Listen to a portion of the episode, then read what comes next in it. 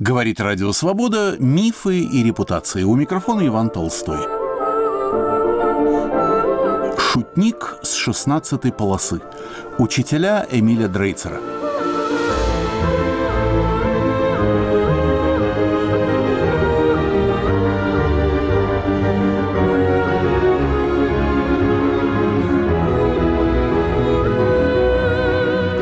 собеседник – писатель, юморист и сатирик, фильетонист, автор легендарной 16-й полосы литературной газеты, того ее периода, который был назван гайд-парком при социализме, то есть конца 60-х, начала 70-х годов.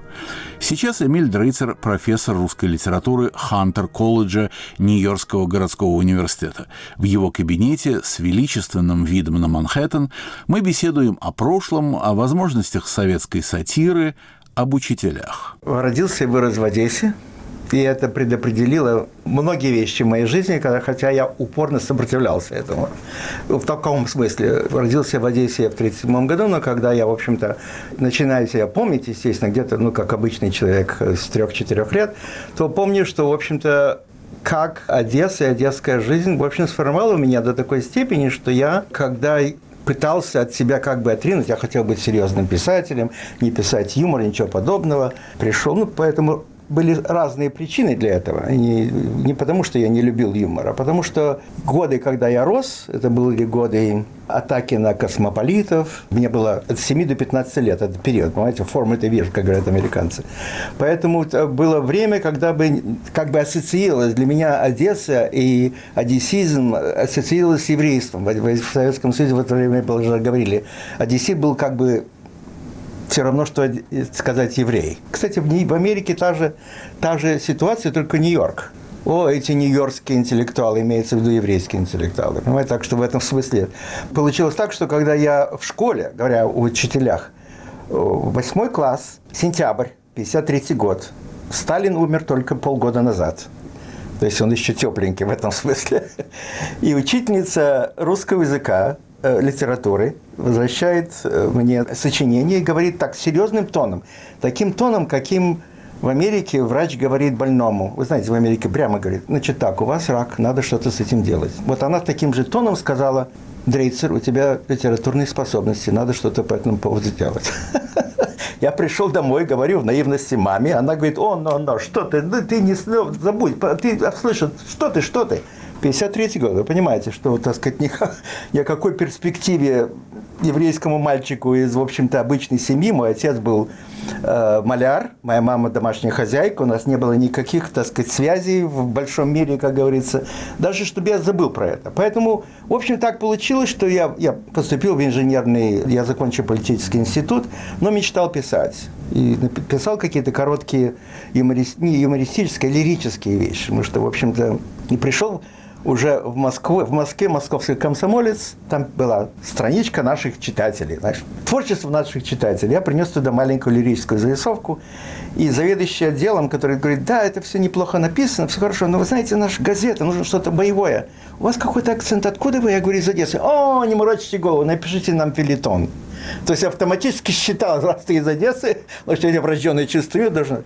И как ни странно, у меня это начало получаться буквально сразу же. Ну, во-первых, так, у меня не было никакого внутреннего сопротивления. Во-вторых, мне было уже где-то 20 с небольшим лет. Оттепель была еще идеей, в которую верило мое поколение, даже Акуджава, как бы мы помним, пишет, писали. И, и несмотря на то, что оба его родители, как мы знаем, были репрессированы, и комиссары в пыльных шлемах, и так. То есть верилось, что вот, вот есть, вот Ленин это нечто чистое, а вот Сталин это все. Ну, одним словом, вот если что-то сделать в этом. Одним словом, у меня не было идеологических сопротивлений этому. В частности, я не должен был говорить о Лило, я должен был просто писать о том, что действительно, там, я помню, первый же, первый же мне дали письмо, где молодая мать пришла в магазин купить ползунки для своего малыша. И они разошлись буквально через 2-3 часа, они расползлись, ну, советское качество и так далее. И когда мне это дали, мне тоже возникла идея, это тоже опубликовали, говорят, что она пришла и говорит, мне нужны ползунки. И продавец спрашивает, так, ваш ребенок флегматик или холерик? Он говорит, почему? Ну, ну, ну, у нас только для флегматиков. Если он холерик, начнет руками, ногами размахивать, все будет. Вот в таком духе. Но одним словом, очень скоро я начал публиковать значит, свои вот такого рода сатирические вещи в «Комсомольской правде», потом в, в «Крокодиле». Потом дошел период, когда, э, так сказать, ну, как бы, знаете, постепенно-постепенно доходишь до, до понимания, где же уровень, дальше ты не можешь идти. И уровень этот был, я «Крокодил» опубликовал большой филитон, сатирической такой, ну, что ли, пародия на пьесу ужасную, которую я видел в театре, в провинциальном театре. Короче говоря, оказалось, что автор пьесы, главный редактор журнала «Театр», поэтому его нельзя было критиковать. И поэтому, одним словом, начались неприятности в этом смысле. И тогда я начал сотрудничать в клубе «12 стульев». И там публиковал, ну, потому что там была, так сказать, сатира между строк, Изоповская и так далее. Поэтому все было связано, все было связано. Одесса для меня, спрашиваете, учитель? Для меня Одесса – это учитель. Понимаете, каждый, в каждом боде. Но, тем не менее, конечно, Одесса учила очень многому. Во-первых, толерантности. Знаете, там кроме русских, украинцев, евреев, армян, э, греки, мой самый лучший друг был грек, взрослый человек, он мне учил, как собирать марки. Я до сих пор помню. В моей книге я, я публиковал, мое, так сказать, ну что ли, удовлетворение заключается в том, что я смог написать, ну, во-первых, по-русски я издал книгу «Кто ты такой» об этом периоде моей жизни. И она вышла на английском языке в большом, очень хорошем издательстве, знаете, университете Калифорния Пресс. И там я как раз и писал, как я э, вот этот, вот этот взрослый человек, этот грек, как он учил меня, значит, как собирать марки. Он был очень аккуратный человек, я не очень. Поэтому как он, как, мы, как я был просто в него, ну что ли, это был мой духовный, вот эта духовность, которая передавалась за марки разных стран. Посмотри, откуда. Это же, ты понимаешь, что это же из Марокко. Для меня Марокко было еще, знаете, еще до, до, до апельсина из Марокко. Уже было нечто такое экзотическое и так далее. Поэтому для меня и в один день он пропал. Его арест... ну, вы знаете, грека высылали. Один день он пропал, я пришел туда, я это все описал в своей книге об этом, как я был в полном шоке. И мама мне говорила, он забудь, он не вернется, и она знала, в чем дело, что происходит. Поэтому Одесса... А потом он, кстати, вернулся? Нет. Он так и не вернулся. Все. Он все. Как его звали? А, я помню только его фамилия, Костянаки его была, ну, так сказать, его э, фамилия. Знаете, там многие были обрусевшие имена давали. По-моему, его звали Сергей, и так далее, ну, в таком духе. Вот он, так сказать, из людей, которые мне, так сказать, ну, одним словом, запомнился, вот я говорю, некая такая духовность, которая передается через вот такой интерес к, к миру открытому и так далее. Кроме того, Одесса, я не знаю, в Одессе, несмотря на то, что была советская власть, естественно, везде, было ощущение открытого города. Каждый практически день приходили корабли со всех стран мира, приходили совершенно по-разному одетые матросы, понимаете? Со всех сторон мира, аргентинские, чилийские, и э, британские и так далее. Кроме того, все время приезжали иностранные туристы. Рай для собирателя марок. Совершенно. И поэтому они были совершенно... То есть не было... Я еще что хочу сказать, что если говорить об учителе, Одесса вот была учитель того, что есть жизнь. Что она гораздо более шире, чем просто вот... Представляю, я себе представляю, если бы я жил в Воронеже, допустим, я бы, наверное, всего этого не видел.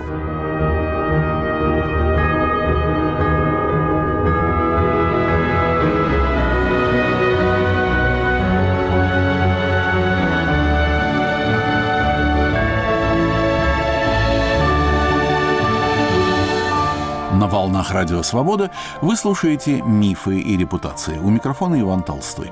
Шутник с 16 полосы. Учителя Эмиля Дрейцера. Мой собеседник – писатель, юморист и сатирик, фильетонист, автор легендарной 16 полосы литературной газеты, а ныне профессор русской литературы в Нью-Йорке. Когда вышел ваш первый рассказ? Когда была первая публикация? Вот вы говорите, филитон какой-то, да? Это был, я скажу, май 64 -го года. Комсомольский комсомолец. А пришли вы в литературку? В литературке первое в 70-м году был первый мой рассказ напечатан. Потом, в общем, в 71 году, в 72 году, в общем, я там напечатал, по-моему, 5 или 6 рассказов, да. И, в общем, один из них даже, я помню, мне было, конечно, приятно, Григорий говорит, что надо... Рассказ... Я был, печатался под псевдонимом Абрамов. Эмиль Абрамов. Потому что в то, в то время... А вы знаете, что я помню вас? Я вас читал. Вот, можете и помнить. Мне было, да, 12-13 лет. Я ну, одним... Дома выписывали литературную газету, да. я вас читал. Ну, возможно, да. В всяком случае, рассказ, который там был Я иногда сейчас, когда я, я недавно выступал по поводу 50 лет моей, как говорится, творческой деятельности, я читал этот рассказ из, из литературной газеты под названием «Кружка кваса». О том, что стоит длинная очередь, и, значит, продают квасы. Кваса для всех не хватит. И что делать? И как это сделать, чтобы... Пока один не говорит, надо, чтобы всем хватило, надо долить немножко воды. А потом кончается тем, что пьют уже чистую воду, а платят за квас, и так, ну и так далее. В таком духе. Это был тот метод, каким можно было, так сказать, писать вот эту эзоповую сатиру, как говорится, того, того времени. Расскажите, пожалуйста, про ту знаменитую легендарную редакцию литературной газеты и про ту шестнадцатую полосу, в которую да. вы попали. Да. Это же теперь просто уже да. как времена царя Хамурапи, настолько это давно и, да, и знаменито. Да. Илья Суслов, он первый, один из тех, так сказать, редактор, редактор этой, этой полосы. Я помню, первый мой рассказ, когда я принес «Как дом», он был, честно говоря, он был чисто юмористический, но с таким, так сказать, ну что ли, сюрреалистическим ходом. Это как, ну, в общем-то, я, в принципе, описал, я работал тогда в редакции издательства «Недра», технического издательства, ну, поскольку у меня инженерный диплом, и это отдельно, я написал, у меня есть отдельный рассказ о том, как меня случайно взяли. Не, так получилось. Ну, в общем, если вам интересно, я пришлю, его публиковали.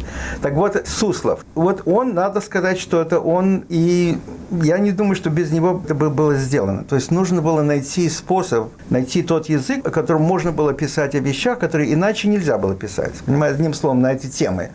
Поэтому, допустим, это рассказ «Кружка кваса», который я, он, он опубликовал, это был, в принципе, сатира на то, что мы все, живущие тогда, с радостью воспримем бедность, равную для всех. Хотя мы все пьем чистую воду, оплатим за, за квас и так далее. Понимаете? Неважно. Ну, одним словом, вот, так, вот такого рода вещи, которые можно было, можно было там сказать. Замечательный рассказ, я помню, который был, я как раз прибыл в редакции, я не помню, принес какой-то рассказ, когда вышел рассказ «Памятник» знаменитый, о том, что ночь, холод, и вот алкоголик стоит, пытается поймать такси и видит, что недалеко от него такой же бедняга стоит с протянутой рукой, хочет тоже поймать такси. И он, наконец, видит, что ну, снег идет, и прочь, к нему подбирается, хватает его и тащит домой. Он, видимо, уже тяжелый, так сказать, ну что ли, замерз, принес.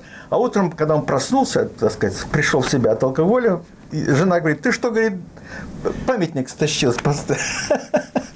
Разразился жутчайший скандал. Я помню сейчас бледное лицо, и он говорит, значит, взяли машину редакторскую, и э, мой, так сказать, если, если говорить о моем э, литературном, в смысле филитонном, что ли, учитель я бы не сказал, но учитель, он меня ничему особенно учил, но он как бы мой был крестный отец, вот, крестный отец, Виталий Резников. Он был тоже в там. Вот он был очень скромный человек. Он, ему дали машину, он объездил всю Москву. В Москве, как ни странно, единственное, по-моему, нет вот именно этого памятника с протянутой рукой. Есть какие угодно. Поэтому вопрос был такой. Почему у вас такие мысли возникают?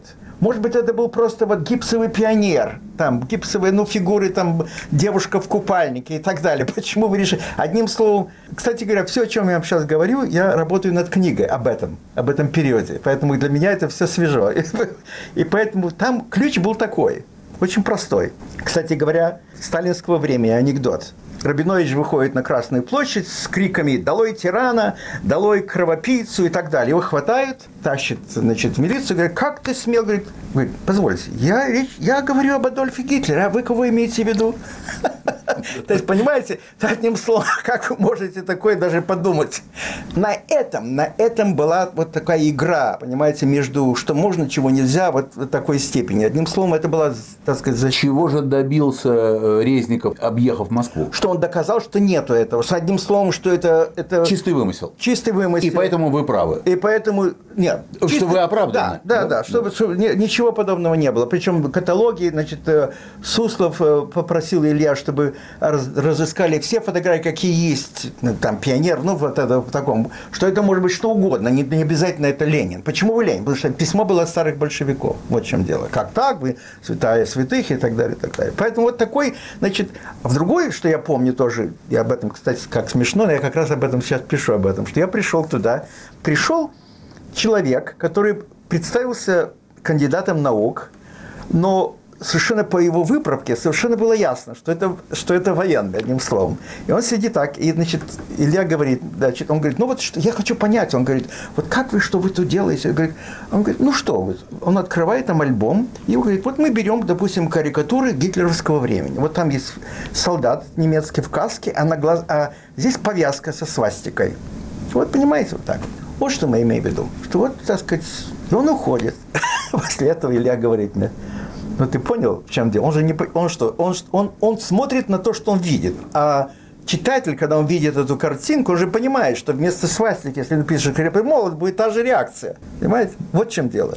И он, так сказать, да, он, он, он говорит, он такой кандидат наук, как я, гроссмейстер. Ну, искусствовед был это, так сказать. Кстати, у меня был рассказ искусствовед, который, естественно, я боялся даже отнести, который потом был опубликован уже, когда после советской власти литературка опубликовала. Ну да, это же, это же был такой эфемизм слова. Но эфемизм, откуда эфемизм? Это интересно, знаете? Ты искусствовед в штатском? Нет. А, очень просто. Когда посылали, допустим, нашего, нашего советского художника на Запад, он же его одного не отправляли, отправляли еще искусствоведа. При художнике, да. При да. художнике. Говорили, кто он? Он искусствовед. Вот и все. Отсюда все пошло. Как бы, так сказать, ясно было, что он не сам что-то делает, а он как бы обозревает. А кто был автором рассказа на 16-й полосе, который я очень хорошо помню? Шел человек по городу, и вдруг э, в будке телефона автомата звонок. Он снял трубку и говорит, Вася, а ты где? Мы ж тебя ждем. Это было уморительно смешно, что кто-то позвонил в будку. Сейчас э, ну, да, никто не ну, улыбнется. Да, да, но раньше это было... Да. Все сгибались пополам. Не помните, кто автор этого рассказа? Я не помню. Я помню, вот когда вы начали говорить, рассказ Горина был «Остановите Потапова». Да. А это вот замечательный рассказ, когда он, в принципе, все время что-то что происходит, и он, по, по, как говорится, по всему миру, нон, нон-стоп и так далее. Поэтому, э, э, так сказать, ну, как вам сказать, это, конечно, это тоже в то же время это была школа, понимаете, для нас всех. Мы все выросли. Я имею в виду, я как писатель совершенно э, ясно, что я вырос. Я перестал писать журналистские, ну, сатирические вещи, стал писать литературу. Мысли... Расскажите нашим слушателям, э, кто скрывался за псевдонимом Евгений Сазонов. Это был объединенный, в смысле, это не был, э, окей, okay, предложил это насколько я знаю, Марк Розовский. Но потом писали, э, на, так сказать, ну, короткие эти все репризы, все, в смысле, ну, я, я думаю, что в смысле Илья Суслов, и Резников, и думаю, что и, и Вагрич, Бахчаня. А вы когда-нибудь были Евгением Сазоновым? Нет, я не был. Это было чисто, ну, как бы сказать, это редакторское как бы. Кстати говоря, название его было «Бурный поток». А как же? Почему? Не Тихидон. Ах, вот. Прямо про... То есть намек был, конечно же, на литературу, так сказать, соцреализма, которая была и так далее. Там, одним словом, делалось все, чтобы, ну, как бы высмеять этого стандартного советского писателя, который пишет в таком духе. Поэтому это не, в этом не участвовали. Я был не штатником. А они, это те, кто были в штате, кто а, постоянно там крутили, они давали время от времени всякого рода репризы для этого бурный поток, для, для сезон, сезонного. Но Розовский был первый, кто значит, предложил, давайте мы дадим Евгению Сезонову и так дальше. Не было никаких, никаких претензий.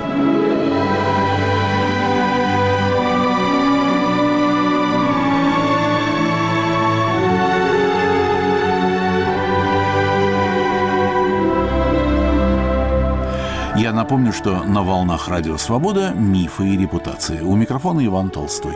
Шутник с 16-й полосы. Учителя Эмиля Дрейцера. Так что Вагрича Бахчиняна вы помните? Вагрича я не могу не помнить, что мои рассказы, которые выходили в литературной газете, он, он давал иллюстрации. Мой рассказ, который вышел в юности, он тоже там давал. Кстати говоря, оба. Один был напечатан, а второй в гранках остался, и он там придумал очень хорошо. У меня там был рассказ, которым «Мозговая атака», где я, в общем-то, долго подбирался к самой идее, найти какую-то форму, сказать, в общем-то, о тех структурах, которые были в Советском Союзе, когда ничего не делали, а только, так сказать, одним словом, обладали властью, не обладая знаниями. И поэтому рассказ «Мозговая атака» был, что вот в техническом деле – техни... известно, что, и, так сказать, собираются инженеры, собираются самые разные люди, и иногда просто говорят самый, неважно какой бред. И вдруг возникает какая-то идея. Например, идея, долго искали способ, как холодную спайку проводов. И кто-то сказал, надо их зажать зубами. И на этом возникли клещи, которые действительно спаивают. То есть на этой идее. Короче говоря, я придумал вот такой рассказ, который, значит, мозговая так. Такая идея, что, мол, человек, который чертежник, он ничего не знает, его вызывает. Вот ты ничего не знаешь, да, замечательно, нам такой нужен. Потому что ты ничем не связан, ты скажешь, что... И вот он, одним словом, что-то такое говорит, все инженеры, все говорят, да, ну, действительно, давайте вот эта флуктуация, абсорбция, замечательно, это то, что надо, замечательно. Короче говоря, он стал незаменимым, стал расти, у него появился отдел и нанял двух профанов, трех, так сказать, неучей и так далее. Они, им будут, ну, именно такие нужны были люди и так далее. Короче, этот рассказ был набран. Славкину очень понравился, он поставил. Но потом Вагнер сделал замечательный рисунок. Он нарисовал, поскольку там был человек, который играет на трубе, из этой трубы появляется другой человек, который тоже играет на трубе. Одним словом, это все воздух, пустые, пустые воздуха, как говорится. Но потом Полевой сказал, что по Абрамову получается, что Россия – это страна дураков, не годится, мы не дадим это, не пойдет и так далее. Так что этот рассказ не пошел. И потом Вагрич был первый, кто меня встретил в Вене, когда он уехал тоже в 74 Я был так поражен. До этого мы еще дойдем. Э, да. Я хотел э, спросить, сохранился ли этот рассказ у вас хотя бы в гранках? Да, да, да. Напечатали ли вы его потом? Да. Больше того, я его напечатал. Я об этом как раз, понимаете, как раз я об этом сейчас пишу. Во-первых, не спросив меня, Славкин переписал весь рассказ. Конечно, я понимаю сейчас, что то, что я написал в начале, было совершенно непроходимо. Потому что я его изобразил, что он достиг таких высот, этот человек, который ничего не знает, что он уже решает судьбы мира, понимаете, и так далее. Это, конечно, было... Короче, Славкин все это переписал как бы молодой... Журнал «Юность», молодой специалист, которого не... нет. Ну, короче, он подкрутил по это. Этот рассказ напечатал потом журнал «Чаян». В Казани выходил свой крокодил. Ну, как вы знаете, это в, в Армении был крокодил э, свой, они по-другому был называть. Чаян – это скорпион по-татарски. И там, э, и там тоже Потом я посмотрел, вот сейчас как раз у меня эти все вырезки, это другой вопрос, как я эти вырезки вывозил и так далее. И там, это, э, так сказать, редактор остановил на уровне треста, не дал ему расти дальше. Ну, одним словом, вот такого рода, то есть возможности, которые там были. Ну, потом, естественно, когда я приехал в Америку, я его публиковал на, так сказать, в новом русском слове, уже в, в первоначальном виде, в котором оно могло быть и так далее. С рисунком Вагрича Бахчедяна? Нет, это был... Гранки у меня сохранились. Я, собираюсь, кстати, собираюсь это включить в книгу. Я думаю, что еще полгода работы есть. Я надеюсь, я сделал уже, так сказать, электронную форму с этого, с, со всеми правками и так далее. Поэтому... У книги уже есть название? Да. Скажите? Дело в том, что книга я пишу по-английски, поэтому она называется «To love or not to love». Понятно. В шекспировский год это хорошее название. Да, но дело в том, что об этом как раз речь, потому что я начинаю с того, что вот смеяться или не смеяться. То есть вначале мне разрешают смеяться, а потом я не могу уже смеяться. И потом должен задать вопрос, можно ли смеяться.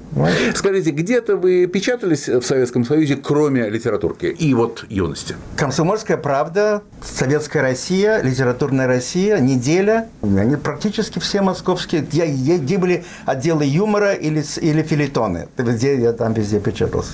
Книги не выходили? Нет. В сборники вас включали? Нет. Сборник включили только, уже я уехал, и один из моих маленьких рассказов был сборник для эстрады. Какой-то маленький рассказ был, юмористический рассказ по поводу того, как актер вышел, который играл хижины дяди Тома, какого-то эксплуататора, когда он вышел после спектакля и так далее, на него группа мальчишек напала и начала бить. Эксплуататор несчастный и так далее. И он понял, это высшая награда, которая может быть. Вот это включили в этом Так что нет, у меня, в принципе, я литера, как, ну, как бы писатель, я в Америке себя как бы нашел. И тему свою нашел, и, в общем-то, стал писать серьезные рассказы уже где-то. Мой первый серьезный рассказ. Мне было очень приятно, конечно, что он появился, во-первых, на английском в очень хорошем журнале Partisan Review и получил премию штата Нью-Джерси, причем это, это все как говорится, анонимно. Никто не знал ни имени автора, ничего прочего. Вот рассказы, а в принципе построены... Я был аспирантом, я учился в аспирантуре в Америке. В этом, может быть, поэтому мне просто... Мне повезло. В многих вещах мне просто повезло. Я вам начал говорить по поводу того, что я пытался вывести вырезки. Причем зачем я вывозил, я понять. Просто, знаете, часть прошлой жизни. Ну как это все оставить и забыть? И на границе уже перед посадкой в самолет вышел лейтенант КГБ посмотрел и начал выборочно вырывать и бросать куски этих, этих самых. А я никак не понял, в чем дело, почему он это делает, причем выборочно. И, но понял это спустя много лет. Во-первых, я понял, первое, что, я, что, я, что произошло, что, конечно, само по себе комично. Года три спустя, уже приехав в Америку, я обратил внимание, что он выбрал, что он, так сказать, выбрал. И он в принципе, вырывал все мои...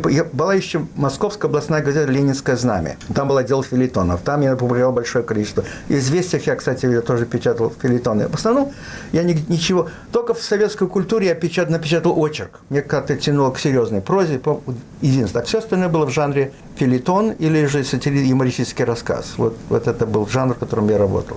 Так, так что же да, он так вот, выбирал? Он выбирал публикации в Ленинском знамени, в Московском областном газете. Я понял это много лет спустя, когда я работал над книгой о советском разведчике Быстролетове, вы знаете, да? да.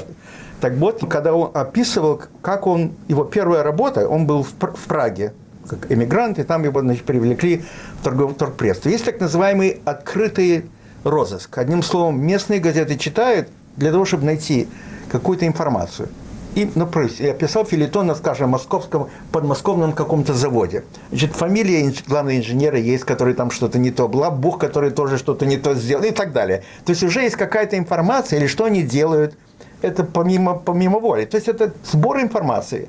И поэтому он не позвал. Но самое смешное было, Приехал в Америку через три года, я, по-моему, был, у меня было интервью на «Голосе Америки».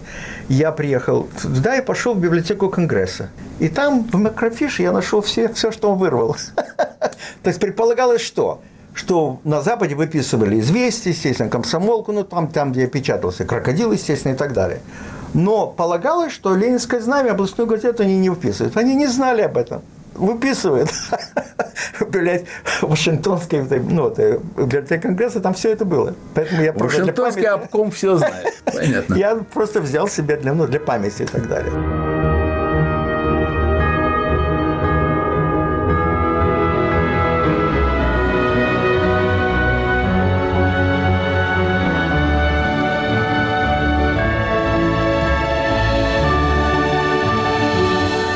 Говорит Радио Свобода. Мифы и репутации.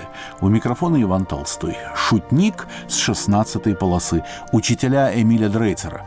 Мой собеседник – писатель, юморист и сатирик, фильетонист, автор 16 полосы литературной газеты, а ныне профессор русской литературы в Нью-Йорке. В Америке я года через три после приезда мы все были начинены советскими анекдотами, естественно, и понимали, что мир западный не понимает, что мы и так далее.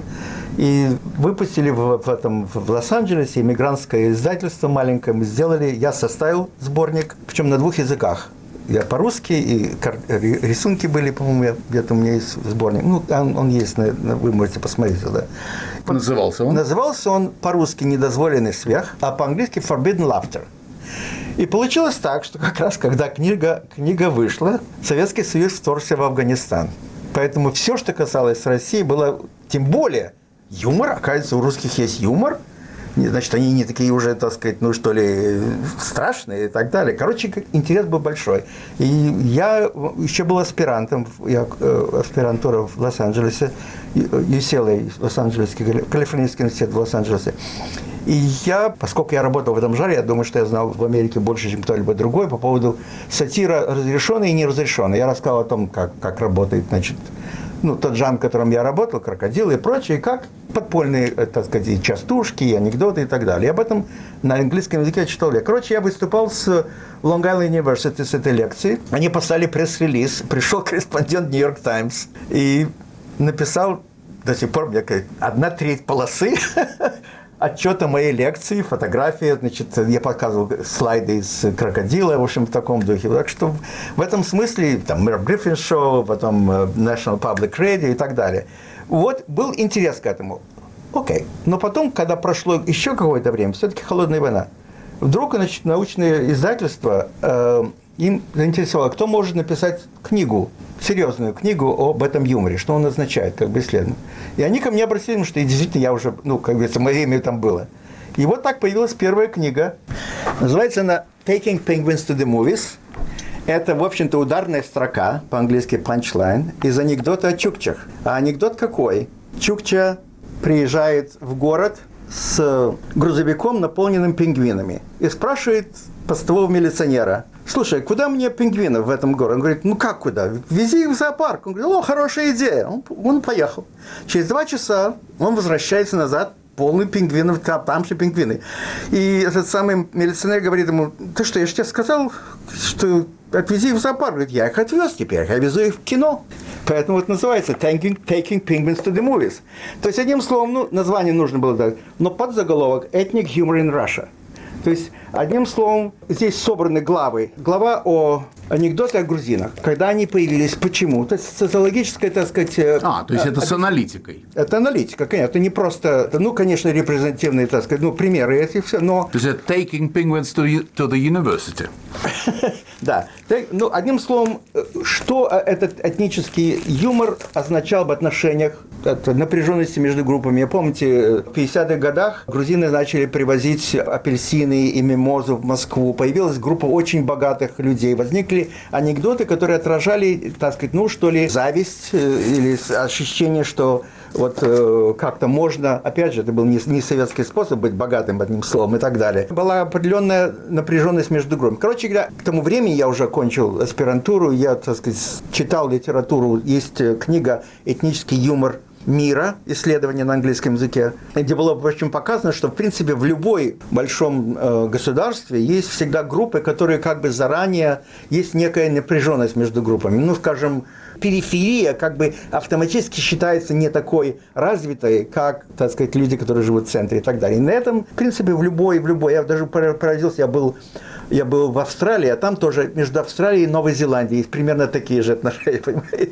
и так далее. Во Франции бельгийцы и так далее. И везде есть. Одним словом, вот на этом, зная, так сказать, естественно, я изучал американский этнический юмор, посмотрел, как, как, какая И вот поэтому э, вся книга была как бы выстроена на этом материале, как бы одна глава анекдоты о грузинах, что они, когда появились, что они выражали.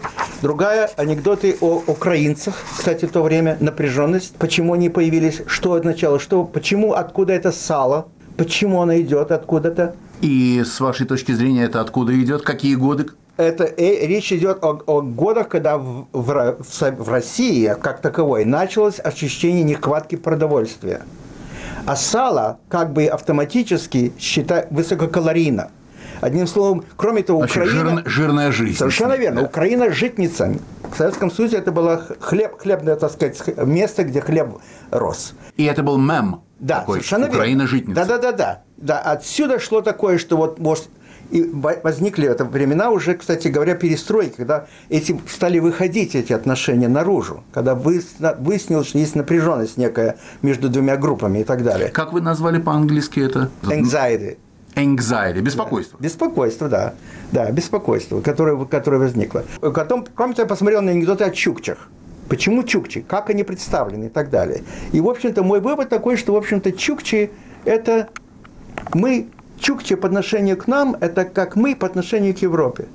Мы тоже такие, одним словом, бесправные, в смысле, живем в холле, в недостатке и так далее, и так далее. Одним словом, некая э, попытка понять, что стоит за что анекдоты не просто рассказывают. И это, кстати, после этого у меня вышла книга о, эм, Making War Not Love о сексуальном юморе. То же самое. Это не просто развлекательный материал, он еще отражает определенного рода, вот, как говорится, anxiety, какое-то беспокойство, напряженность отношений между группами. Простите, вот. что да. вас перебиваю. Очень интересно. Хочу вам задать такой вопрос. Что показывает анекдот? Была ли в Советском Союзе дружба народов? Нет. Судя по, по анекдотам, нет. Нет. Нет. Потому что есть знаменитый такой анекдот, что такое дружба народов. Это когда это когда русский берет за руку украинца, украинец берет белоруса, э, белорус берет э, э, армянина, армянин грузина, и они идут биться азербайджанцев. Да, да, помню. Вот помню. это был такой анекдот. Значит, нет, дружба народов. В то же время, но как я понимаю, поскольку я уже в Америке, слава богу, пол, полностью своей жизни, то, что произошло после этого, вот эта напряженность отношений между группами, на самом деле в любовь, что произошло в Югославии, та же ситуация. Пока идеология это все держала вот в рамках так, интернационализма и так далее, хотя подспудно были, конечно, все время эти отношения, конечно, это не было, э, ну, значит, подлинно как бы, это все было сдержано как-то. Потом... Возвращаясь к дружбе народов, если можно, я не задал вам э, вопрос, почему, по какой реальной, конкретной причине вы эмигрировали тогда? Я эмигрировал, во-первых, потому что я понял, что вот я вам начал, описывал свою, свою, так сказать, писательский путь, что я понял, что дошел до точки, до которой я дальше я уже не мог писать. Во-первых, полоса, это 12, 12 стульев, это была последняя, как говорится, плат, плат, платформа. В 1974 году... Гайд-парк при социализме. Совершенно верно. Суслов уехал в 1974 году. Вагрич. Вагрич Бахчинян уехал в 1974 году. И я уехал в 1974 году. Потому что, в принципе, кончились вот эти вот... Кстати, КВН был закрыт в 1972 году. Понимаете? Да, это все, я, я помню, что это все, вот в том-то и дело, что уже, есть, одним словом, был, был какой-то период, когда можно было, вот этот Гай Парк был, так сказать, дан, дала какая-то возможность. Но наступил такой момент, когда я понял, что я даже не могу, я, во-первых, я перестал писать вот такого рассказа между строк, потому что мы, мы все говорили друг другу. Это как показать кукиш в кармане. Понимаете? Вы понимаете, я понимаю. Ну и что? Они дают нам поиграть в это. Понимаете? Что это никак не, не сказывается на, на, на качестве. Ну, не, ты не можешь изменить ничего. И что пингвин может ездить только между кино и зоопарком. Совершенно верно, да. И поэтому возникли уже, я начал писать какие-то, я говорю, рассказы, которые я понял, что я не могу уже внести. Уже, вот я говорил, что у меня есть маленький рассказ «Искусствовед» о том, как человек идет за тобой и, и так сказать, говорит, почему вы исследуете? Я, я искусствовед. А почему? Ну, почему вы я-то при чем? Я говорю, ну, ну, дело в том, что, говорит, искусствоведение, понимаете, это прошлое искусствоведение, это вас интересует сам предмет искусства, то есть человек, мне все вас интересно. Вот как бы, одним словом, уже рассказы, которые невозможно было даже послать, потому что зачем ставить кого-то в неудобное положение, понимаете? Творчески я уже ничего там сделать не мог, это я прекрасно понимал, понимаете? Это уже был предел всего. Поэтому было какое-то ощущение просто нехватки воздуха. Я не знаю, как это объяснить. Не хватало кислорода нечем было дышать просто. Это была еще маленькая такая первая волнушечка, третья, первое начало третьей волны, потому что потом все-таки после 76-го, 7 в основном была волна, да, а 74 это было довольно рано. Почему? Я пытаюсь объяснить. Может быть, именно потому, что я недаром говорю о Суслове, и Вагрич, и, и, и другие уехали до этого, потому что уже на этом уровне ощущалось перекрытие кислорода, понимаете? То есть, одним словом, для людей, таких творческих, как Илья, который был редактором этого, он понимал, что дальше он не может. Вот этот рассказ, о котором мы говорили сегодня, памятник, он понял, что он достиг потолка. That's it. Какие еще вы можете играть игры, одним словом, когда это уже, так сказать, вот, вот это уже достиг уровень.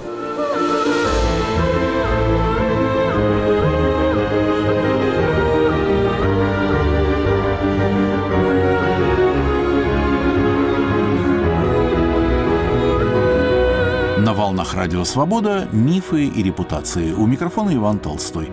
Шутник с 16 полосы. Учителя писателя Эмиля Дрейцера. Значит, маршрут был Москва-Вена. Да, у меня была какая-то, конечно, мысль уехать в Израиль. Естественно, по, мы все выезжали по, по израильской визе. Но к тому времени я помню, что я получил письмо от своего приятеля, который уже был в Израиле, который сказал, что, вы знаешь, ты приедешь, тебе дадут суду на дом, но пока ты не выплатишь, тебя оттуда не выпустят. И мне стало страшно, потому что я с таким риском, ведь риск был какой? Вот то, что вот многие люди этого, наверное, не помнят. Какой был риск? Никто не знал сто процентов, что его выпустят.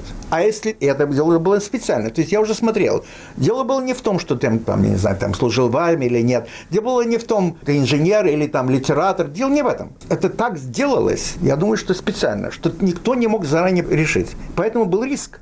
А если тебе откажут, ты засветился, как говорится, уже знает. У тебя никакого хода нет. Значит, что, я знаю, помню, я был знаком с отказниками еще, когда я там был. Чем они могли зарабатывать? Работать э, в котельной или, э, так сказать, лифтерами и так далее. Э, то есть не все, было все, все было перекрыто. Был риск, безусловно. Что меня заставило? Знаете, точка, есть такое по-английски понятие tipping point. То есть одним точка, после которой уже все, возврата нет. Естественно, хотелось узнать как можно больше об Америке. Я смотрел американские фильмы. Конечно, выбор их был обычно ну, критика буржуазного строя и так далее. Все правильно. И вот я видел фильм И, кстати, глава, которую я сейчас об этом пишу, называется «Bless Stanley Kramer». Я видел фильм Стэнли Крамера. По-русски он назывался «Благословите детей и зверей». Да, знаменитый фильм «Bless the Beasts and the Children». Совершенно верно. Так вот, этот да. фильм... С потрясающей песней. Этот фильм я смотрел. Кстати, недавно я его снова пересмотрел. Кажется, с Джейн Фонда, правда? Я не помню Джейн Фонда. А нет, нет, или, может быть, нет, Джейн Фонда была в «Загнанных лошадей там, пристреливали». Да, да, совершенно верно. Это я тоже помню, помню прекрасно, так сказать, там, оральный секс и далее, как ее заставляли и прочее. Да, это было все уже. Но этот, почему Стэнли Фрэмер? Почему это? Там если вы помните, в конце фильма, значит, эти бизоны... Отпускают бизонов отпускают, на волю. И они не выходят. И они не понимают, что им дана свобода. И вдруг я понимаю – Боже мой, это же я. Я же бизон, я же животное. Мне дается возможность, какая-то возможность выбежать отсюда. А я еще сомневаюсь. Я понял, что я себя не смогу уважать после этого. Я не смог смотреть себя в зеркало, что я хуже, чем этот бизон. И это было все. Я понял, что что бы ни было, it. Я... Надо сказать, что все в кинотеатре понимали эту концовку, конечно. Ну, во всяком случае, окей. Я не Она говорю, была кто... такая говорящая, такая сильная. Но, для, понимаете, фильм-то сделан был до, до, до этого, естественно, без всякой мысли, да, ну, сила искусства, понимаете, что ты за этим видишь совершенно другое. Фильм был сделан совершенно, мы знаем, так сказать, для, ну, знаем американскую действительность, эти все, вроде бы, дети из разбитых семей, у них у каждого своя проблема, они все, как говорится, не, как бы не, не, не с какими-то дефектами, ну, не умственными, а что-то в их поведении и так далее, но они оказываются гуманнее, чем вся остальная группа этих богатых людей, которые стреляют чуть ли не в упор в этих бизонов и так далее. Это, это американское. Но для нас, для меня, например, я, я говорю о себе, когда я это видел, я вдруг понял, боже мой, я даже помню, пристал, думаю, ну-ну-ну,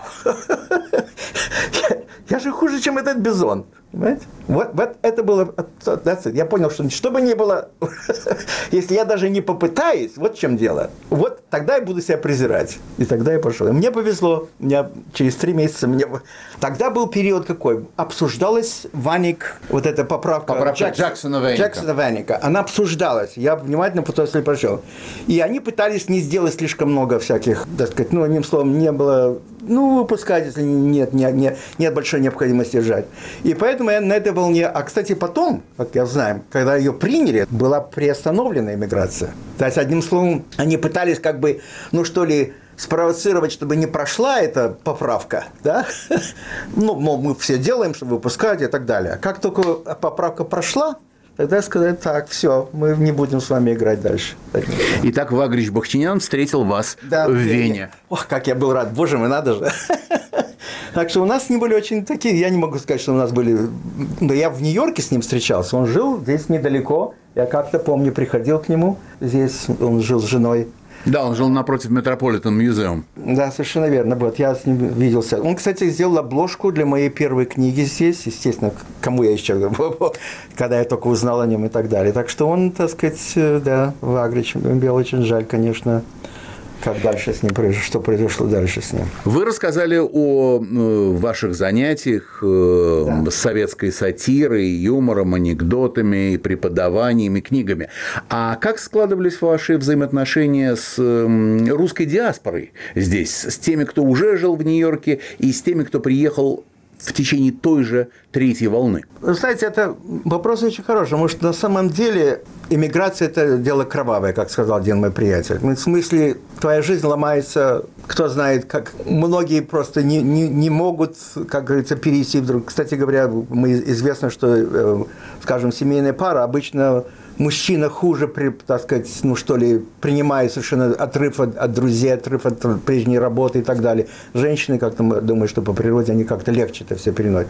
Поэтому, конечно, как только я начал учиться, скажем, в аспирантуре, у меня начались проблемы проблемы с моими людьми, которыми мы дружили как иммигранты и так далее. А проблемы были такие, что, в общем-то, когда я начал учиться в аспирантуре, заниматься, скажем, там, ну, классы, так сказать, курсы там, о Пушкине и прочее, прочее, я, я не мог уже смотреть на это просто с точки зрения того, как это было ну как, если Пушкин это все, то можно ли сказать в их присутствии, что вот если бы не было Байрона, не было Пушкина, если не было бы французских поэтов, не было, и так далее, и так далее. Что это нормально в любом, слушайте, Шекспир тоже брал, так сказать, откуда-то рос, одним словом, все. Но русский это русская ментальность, вот это, не, это не воспринимала. Мне было уже трудно с ними разговаривать на эту тему. Кроме того, все время разговоры о том, что было назад. Вот как мы были. У меня даже есть рассказ на эту тему, там «Принцесса Турандот». Он был работал в театре, где-то там ставили «Принцессу Турандот», а здесь там э, был заведующим сценой, там, в смысле, приходили там девушки там на, на диванчиках и прочее, всякая такая жизнь, знаете, московская такая э, жизнь, э, э, так сказать, богемная. А здесь, говорит, ни принцесса, ни турандот. Все, понимаете, пор, поломана жизнь. Мне просто повезло. Мне повезло так, что мне, я не думал никогда в жизни, что это так получится, но коротко после при, приезда в Америку мне просто повезло. А повезло, э, э, потому что я встретил человека, его многие знают в эмиграции, звали его Сай Фрумкин. Он был, сама его биография чрезвычайно драматична. Он родом из Риги. Его и всю его семью немцы забрали в Дахау. И он единственный, кто выжил 15-летним мальчиком. И он рассказывал мне, мы стали друзьями, одним словом. И он рассказывал, что он выжил, потому что его, когда они приехали, значит, ему, э, их привезли э, в Дахау, все ему сказали, ты, ты не говори, что тебе 14, он был высокого роста, скажи, что тебе 16, что ты можешь работать. Работать. Поэтому он остался живым. Одним словом, он знал, когда я приехал в Лос-Анджелес, он знал, что я был журналистом, писателем. Он, что произошло? Я нашел очень довольно быстро, через три месяца, работать чертежника. Понимаете, я все-таки я был ну, инженер по диплому, по диплому, но я давно не занимался, работал просто редактором последние 8 лет. Поэтому я не решился, э, так сказать, заняться инженерной деятельностью. Я получил работу чертежника. И был, в принципе, доволен, потому что, в общем-то, можно было, достаточно было для, после советского, советской жизни, это было более чем достаточно для семьи. У меня был маленький сын, жена и так далее. Ну вот. И потом прошло через несколько месяцев, вдруг я ощутил то, чего я совершенно не ожидал. Мне стало скучно. На работу, да, с работы. Все есть, никаких проблем. Ну, в смысле, не надо стоять в очереди там за, за чем-то. Одним словом, жизнь стала довольно, довольно примитивной, так сказать. Я написал маленький такой юмористический рассказ. Нет мне в Америке счастья. В России я был гораздо счастливее, только этого не понимал. Ну вот утром придешь в магазин, видишь пакеты с молоком, хватаешь и счастлив. Ну что знаешь, через час их не будет. Ну и так далее. Там приходишь на автобус, вдруг подходит пустой, наполовину пустой ты счастлив, потому что через час будет битком набит и так, и так далее. А в Америке что? Я приходишь 24 часа, тот же, ну, одним словом, довольно простой разговор. Неважно. Ну, я был рад, что я хоть что-то там написал. Полгода у меня не было чувства юмора, естественно. Новое русское слово опубликовал этот рассказ. Тоже это было, мне было, конечно, приятно, но это русскоязычный и так далее. И я послал этому Саю Фромкину этот рассказик. И Просто сказать, что я жив, что, мол, я не совсем уж потерял свои, так сказать, свои шарики, как говорится. Проходит недели две, и он мне звонит и говорит, ты выписываешь Лос-Анджелес Таймс? Я говорю, нет, старик, для меня это слишком английский. У меня английский с средней школы. Ну, не очень еще, в общем-то. А там довольно сложно. Лос-Анджелес Таймс, на ведущий газет. Говорит, ну, ты знаешь что, пойди завтра и купи газету. Говорит, я тебе сказал, что я, говорит, ну, твой рассказ там. А что получилось? Он прочитал, поднял трубку, позвонил op-ed editor, это значит э, э, редактор полосы, где печатают самых разных авторов, не обязательно только журналистов. И сходу перевел это, поскольку я помню, он знал русский, как он знал английский. Он приехал, ему было лет 18 уже в Америку. Одним словом, он перевел это, и они говорят, это любопытно. Ну, действительно, это как-то смешно для них. И это было опубликовано. Таким образом, мне открылось какое-то... После этого они опубликовали еще там, 5 или 6 моих рассказов, в том числе рассказы из юности был... А, а, Тот а, самый. Тот самый, не тот, другой. То был, у меня был рассказ, назывался он э, «Список», когда я выдал. Ну, просто там розыгрыш. Двое приходят в кафе, и один от нечего делать начинает там составлять список, что жена сказала, чтобы купить и так далее. Это все Советский Союз. А, с, а его приятель говорит, а что ты там пишешь? Говорит, какой-то список. Говорит, перестань, говорит, запиши меня. Почему? Говорит, я тебе сказал, перестань, перестань. Да я тебе говорю, запиши. Там, потом еще кто-то пришел, запиши. Одним словом, стал, вырос, очередь стала, значит, стал записывать и так далее. И потом рассказчик пишет последним, я выхожу, длинная очередь уже за углом. Боже мой, а меня-то в списке нет, кто последний? Ну, в такой рассказ. Он был напечатан тоже там в этом Лос-Анджелес Тайм, ну и так далее. Там всякое. Был также там был также рассказ, у меня есть отдельно, я пытаюсь, это глава из моей, так сказать, книги, которую я пишу, воспоминания. One Night Stand in Hollywood. То есть мой короткий роман с Голливудом. Опять же, почему? Опять же, рассказ, который был написан в советское время, я не мог его в советское время, потом его публиковал литературный газет, назывался «Колесо».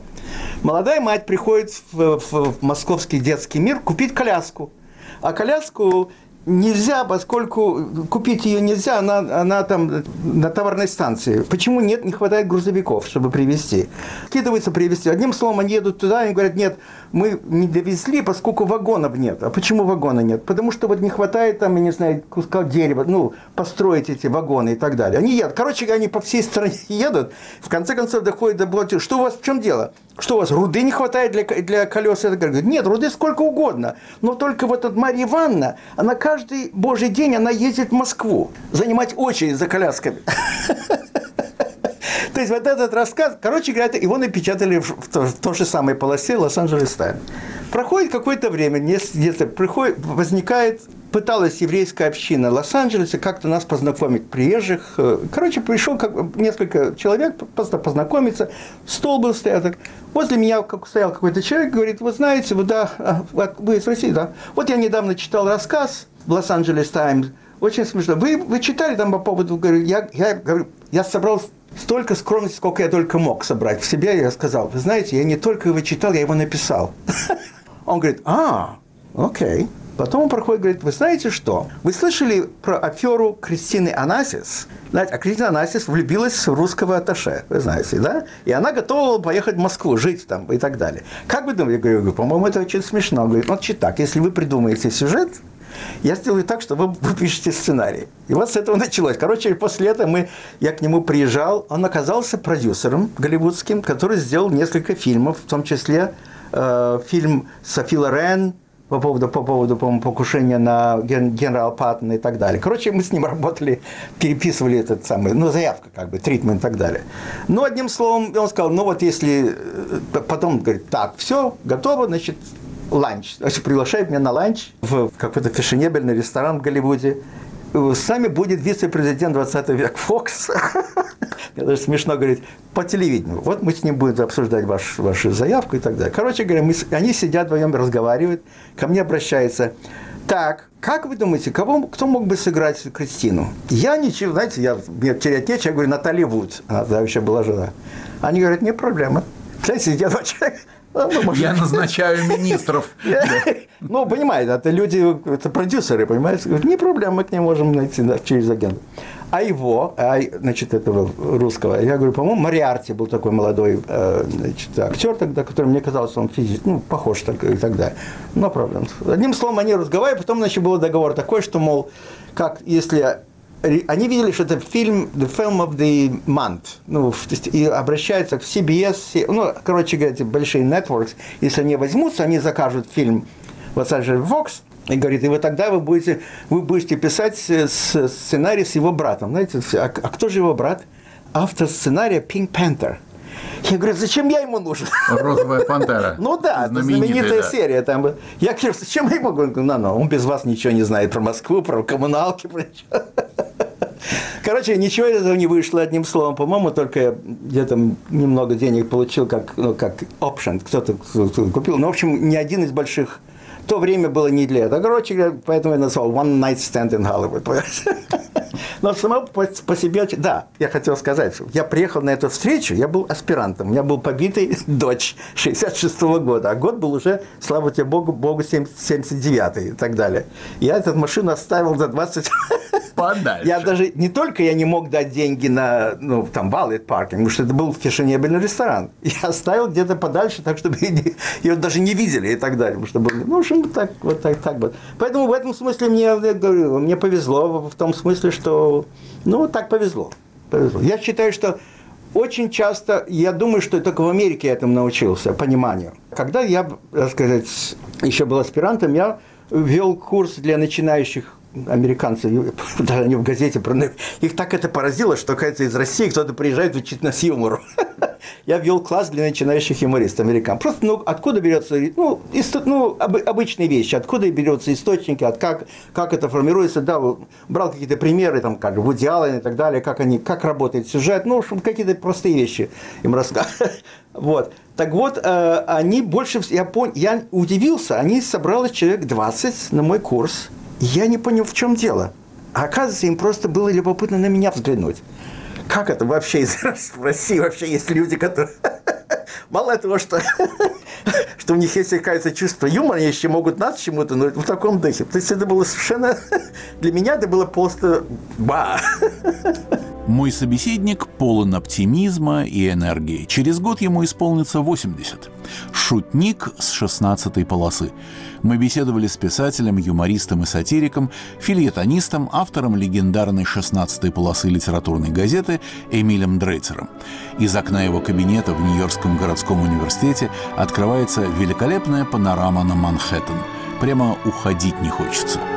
Доброго здоровья, профессор Дрейцер. Спасибо за беседу, Эмиль. Над выпуском «Мифов и репутаций» работали режиссер Илья Бобчинецкий и редактор Иван Толстой.